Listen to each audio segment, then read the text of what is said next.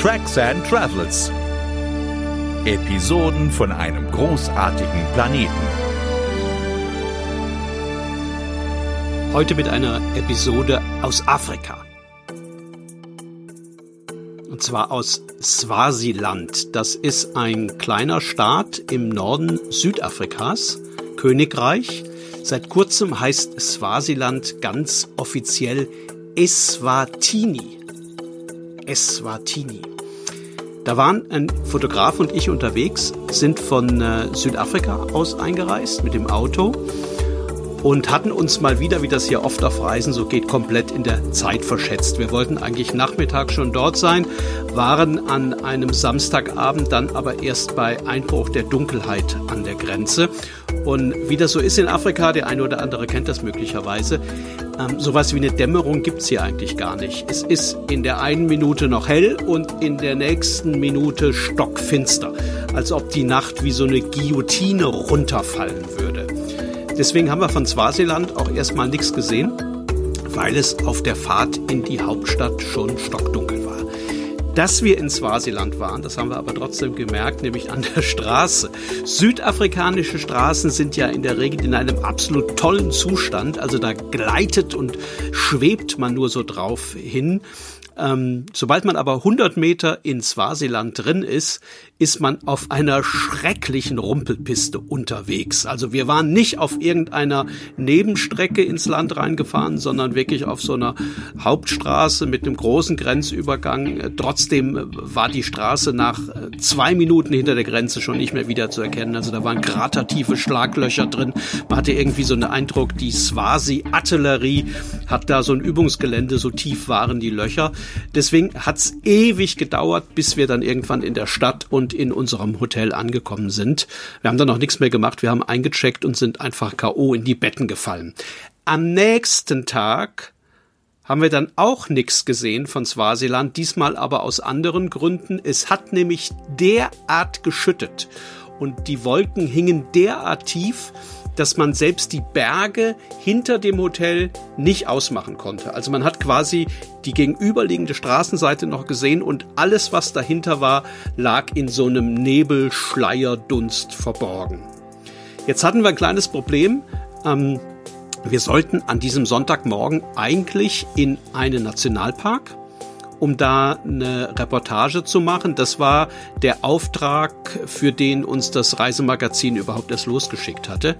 Jetzt ist das natürlich saublöd. Also ein Nationalpark mit Tieren im strömenden Regen und mit tief hängenden Wolken zu fotografieren, das macht überhaupt keinen Sinn. Also selbst wenn man die Tiere sehen würde, würde ja kein Mensch Fotos haben wollen von einem Nationalpark, wo es in Strömen schüttet. Also haben wir gesagt, wir müssen das Programm komplett umwerfen, müssen halt heute irgendwas anderes machen und morgen versuchen, bei besserem Wetter dann in diesen Nationalpark zu fahren. Wir sind dann nach dem Frühstück, nach dem späten Frühstück an die Rezeption runter ähm, und haben da gefragt, was wir denn so machen können an einem Sonntag mit so einem Sauwetter wie heute. Der Rezeptionist hat uns angeguckt. Und jetzt muss ich, glaube ich, dabei sagen, das war ein ähm, gutes Hotel. Also das war keine Klitsche irgendwie, das war ein gutes dreieinhalb Sterne Hotel. Ähm, der Rezeptionist hat uns jedenfalls angeschaut und hat dann allen Ernstes gesagt, naja, bei dem Wetter geht doch in den Puff.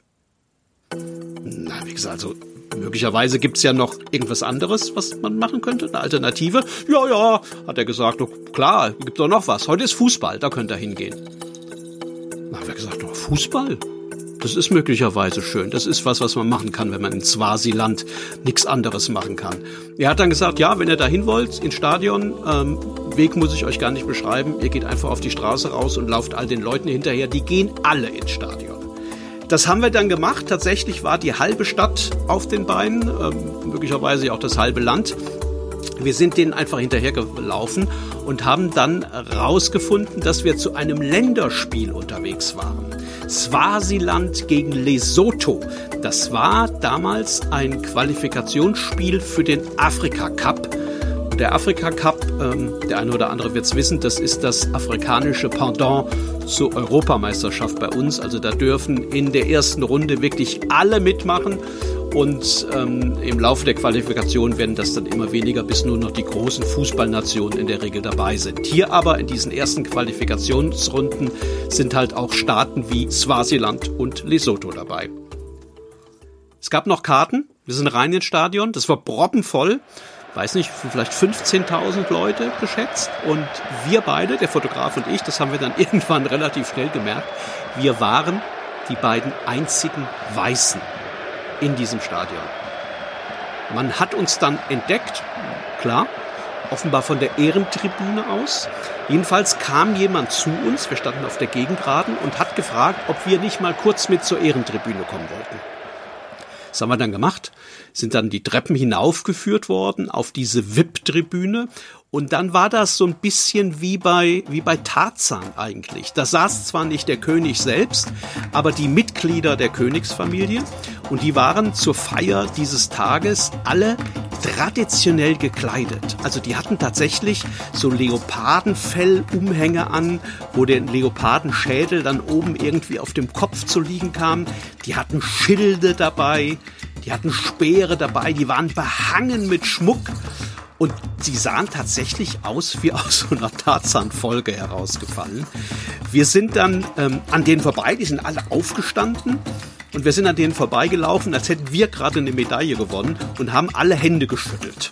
Und als wir dann durch waren, haben wir gedacht, wir könnten zurück. Nein, wir wurden dann in den Block nebenan geführt zu den Hardcore-Fans, also quasi zu den Ultras aus Swasiland. Die haben uns dann so kleine Flaggen auf die Wangen gemalt und uns gezeigt, wie der Anfeuerungsruf geht für die Nationalelf von Swasiland. Ähm, der war ungefähr so. Soccer ist Swasiland, das Swasiland ist Soccer. Soccer ist Swasiland, ist Soccer.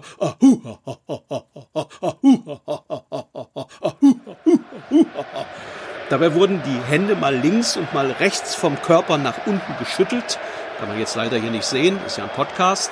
Aber man kann sich das, glaube ich, vorstellen. Das war eine mitreißende Choreografie und wir, die beiden einzigen Weißen im Stadion bei dieser Probe, mittendrin. Tja, und dann ging's dann irgendwann auch los. Zuerst ist noch eine Militärkapelle ins Stadion marschiert um die Nationalhymnen zu spielen.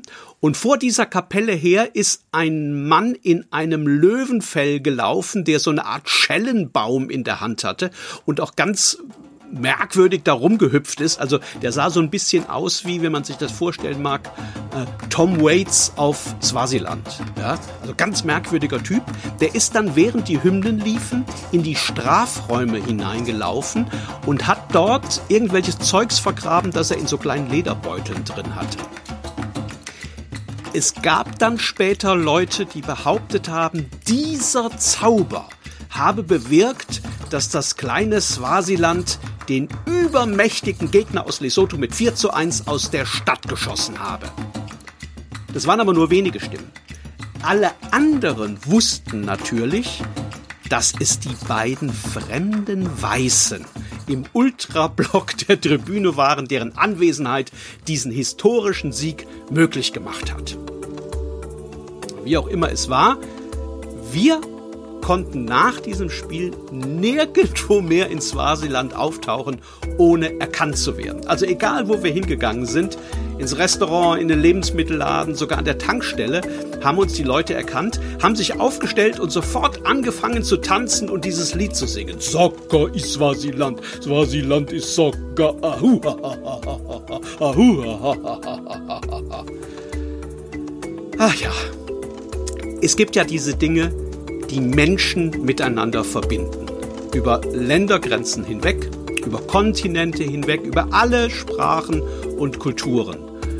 Musik kann das. Musik kann das ganz einfach. Ein gutes Essen kann das manchmal auch. Ganz besonders aber kann und schafft das der Fußball. Und ich kann alle nur raten, wenn ihr auch nur so ein bisschen Fußballfan seid, wenn ihr unterwegs mal die Gelegenheit habt, in einem fremden Land, auf einem anderen Kontinent zu einem Fußballspiel zu gehen. Ähm, auf einem Acker in Nepal irgendwo oder in einem großen Stadion mit 120.000 Leuten irgendwo in Südamerika, macht das. Geht dahin, singt mit, fiebert und feiert mit. Es gibt kaum etwas, das Menschen so schnell und so wunderbar verbindet wie dieses simple Spiel mit den 22 Spielern und dem einen Ball. Und immer dran denken, Soccer ist Swasiland, Swasiland ist Soccer, Soccer ist Swasiland, Swasiland ist Soccer. Ahu ha ha ha ha ha Ahu ha ha ha ha ha ha Soccer ist Swasiland, Swasiland ist Soccer. Ahu ha ha ha ha ha Ahu ha ha ha